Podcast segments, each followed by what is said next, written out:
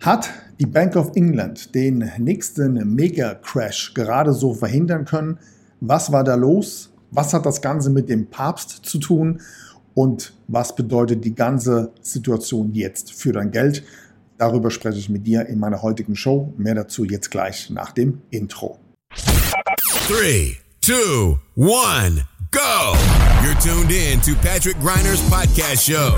Your best investment. Get the most powerful advices for your personal success, your money, and your future investments. Follow Patrick on his Facebook fan page and ask him all your personal questions. He will give you valuable recommendations answered live right in the show from his networking partners, which are some of the most successful entrepreneurs, speakers, coaches, and business personalities in Europe. So get ready for your personal and financial breakthrough and enjoy this upcoming show.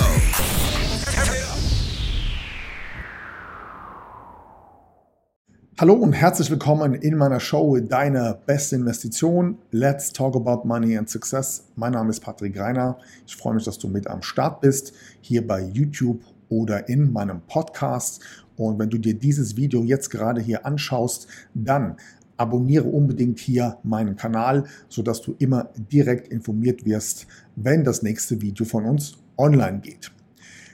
Du hast es vielleicht mitbekommen, letzte Woche die Bank of England hat im letzten Moment wahrscheinlich einen Lehman Brother Crash 2.0 gerade so verhindert und das ist ihr nur gelungen, indem sie quasi über Nacht Staatsanleihen im Wert von mehreren Milliarden britische Pfund in einer absoluten Notaktion gekauft hat. Und was genau steckte jetzt hier hinter dieser Aktion?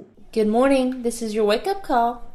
Also, einerseits wollte ja die britische Notenbank äh, vor einigen Tagen die Zinsen anheben. Das war zumindest das Vorhaben gleichzeitig weitere Staatsanleihen verkaufen, um somit natürlich auch die Bilanzsumme der Bank etwas zu glätten.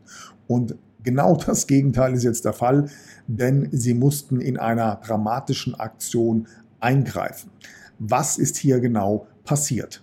Nun, einige der britischen Pensionskassen standen kurz vor der Pleite. Und was machen diese britischen Pensionskassen? Sie kaufen in erster Linie Staatsanleihen. Das machen sie aus gutem Grund, denn wenn sie diese Staatsanleihen bei der Notenbank hinterlegen, bekommen sie im Gegenzug dafür von der Notenbank entsprechende Cash-Zahlungen ausgehändigt.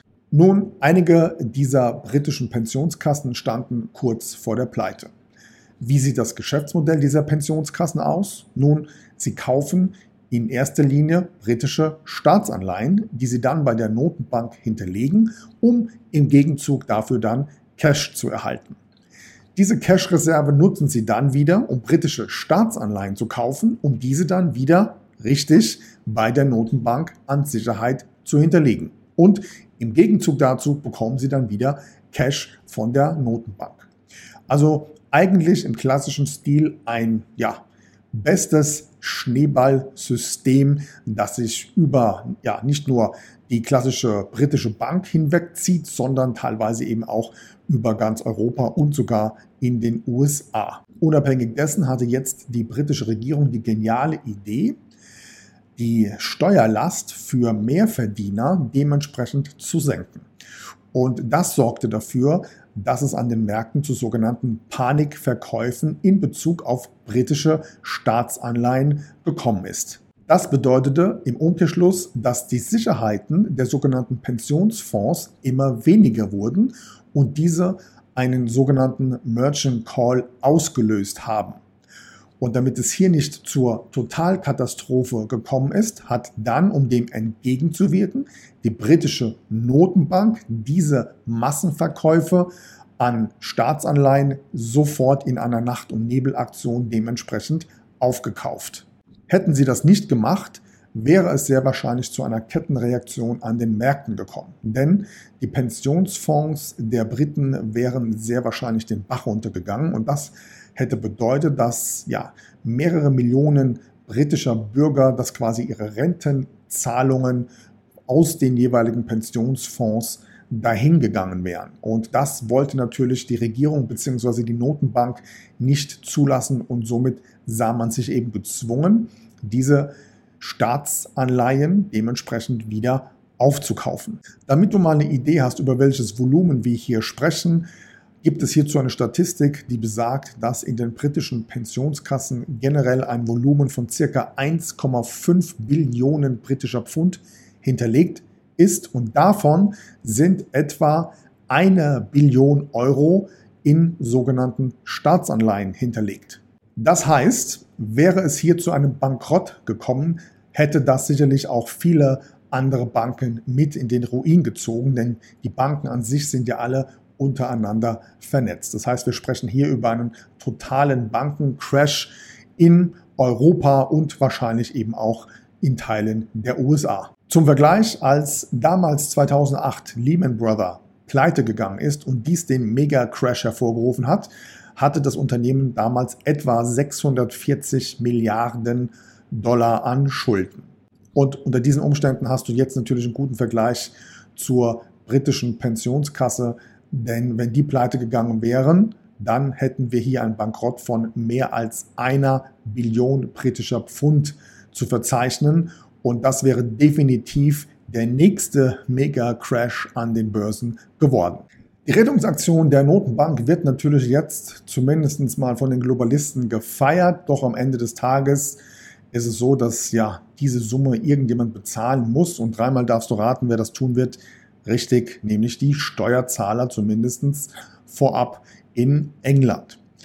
Ist das Problem damit gelöst? Aus meiner Sicht glaube ich nicht, denn es ist nur eine Verzögerung. Denn schauen wir uns mal die Gesamtverschuldung von Europa und den USA an, dann stellen wir fest, dass wir hier über Summen sprechen, die einfach komplett neue Dimensionen beinhalten. Und aus meiner Sicht ist es nur eine Frage der Zeit, bis dieses finanzielle Banken- und Schneeballsystem komplett zusammenbricht und wir so früher oder später definitiv den nächsten Mega-Crash zu verzeichnen haben. Es ist eben nur eine Frage der Zeit.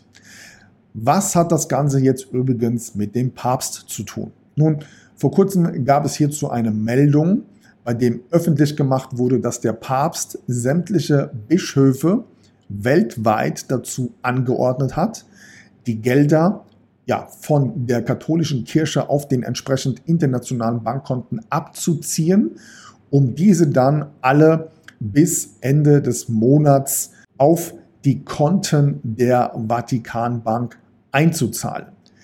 Jetzt kann sich natürlich jeder selbst ein Bild darüber machen, was das im Umkehrschluss natürlich zu bedeuten hat. Aber alleine an einem solchen Beispiel, wie knapp der nächste Börsencrash letztendlich gewesen ist und dass beispielsweise eben die katholische Kirche hier schon vielleicht im Vorfeld reagiert hat, das sollte dir bewusst machen, wie gefährlich die Situation gerade ist und dass du definitiv mal darüber nachdenken solltest, aus sämtlichen Geldwerten auszusteigen, insbesondere den Guthabenkonten, wie zum Beispiel Tagesgeld oder Girokonto. Was eine solche Bankenkrise und ein eventueller Bankencrash für eine Kettenreaktion auslösen kann, das haben wir ja unter anderem bei der sogenannten Zypern-Krise 2013 feststellen können, bei dem die Regierung einfach mal über Nacht sämtliche Bankkonten der Bürger geschlossen hat und hier man erst einmal ein paar Tage später nach verschiedensten Lösungen gesucht hat, um letztendlich das Land und die Banken vor allem eben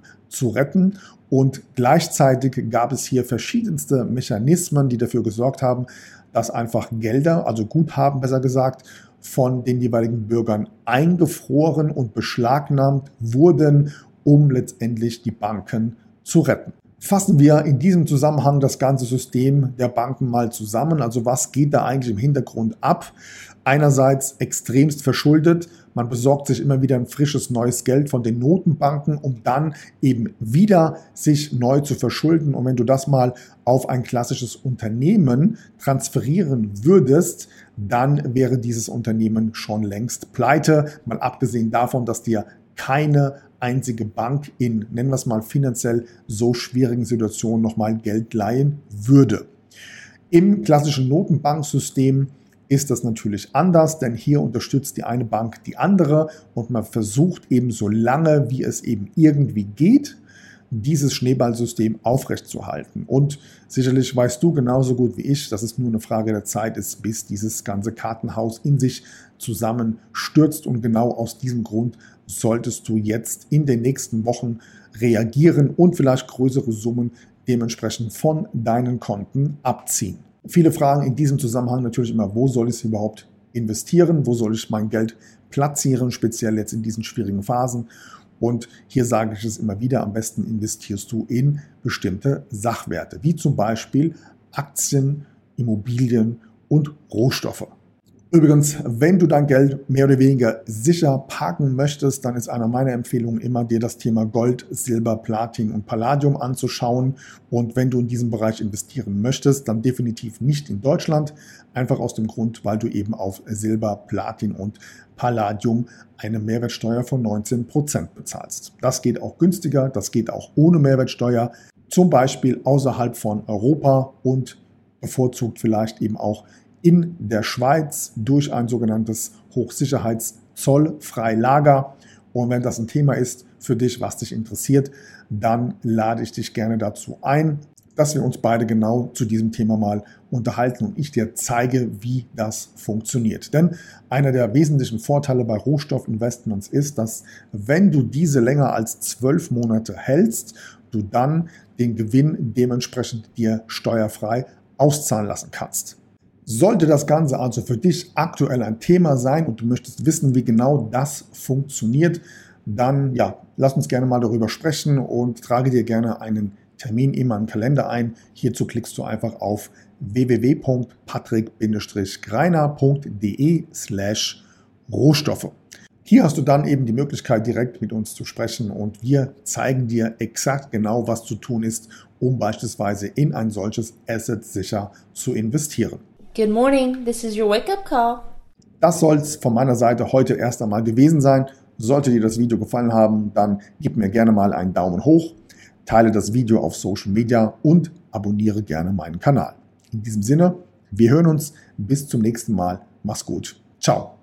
That's it for today, but tune in next time on Patrick Griner's podcast show. You want real powerful success and better investments to go straight through the roof? Then send your personal questions to his fanbook fan page and get live on the show. Practical and tactical advices which can be applied immediately, all by yourself. Be curious on Patrick Griner's next upcoming show. Thank you for listening and enjoy your day.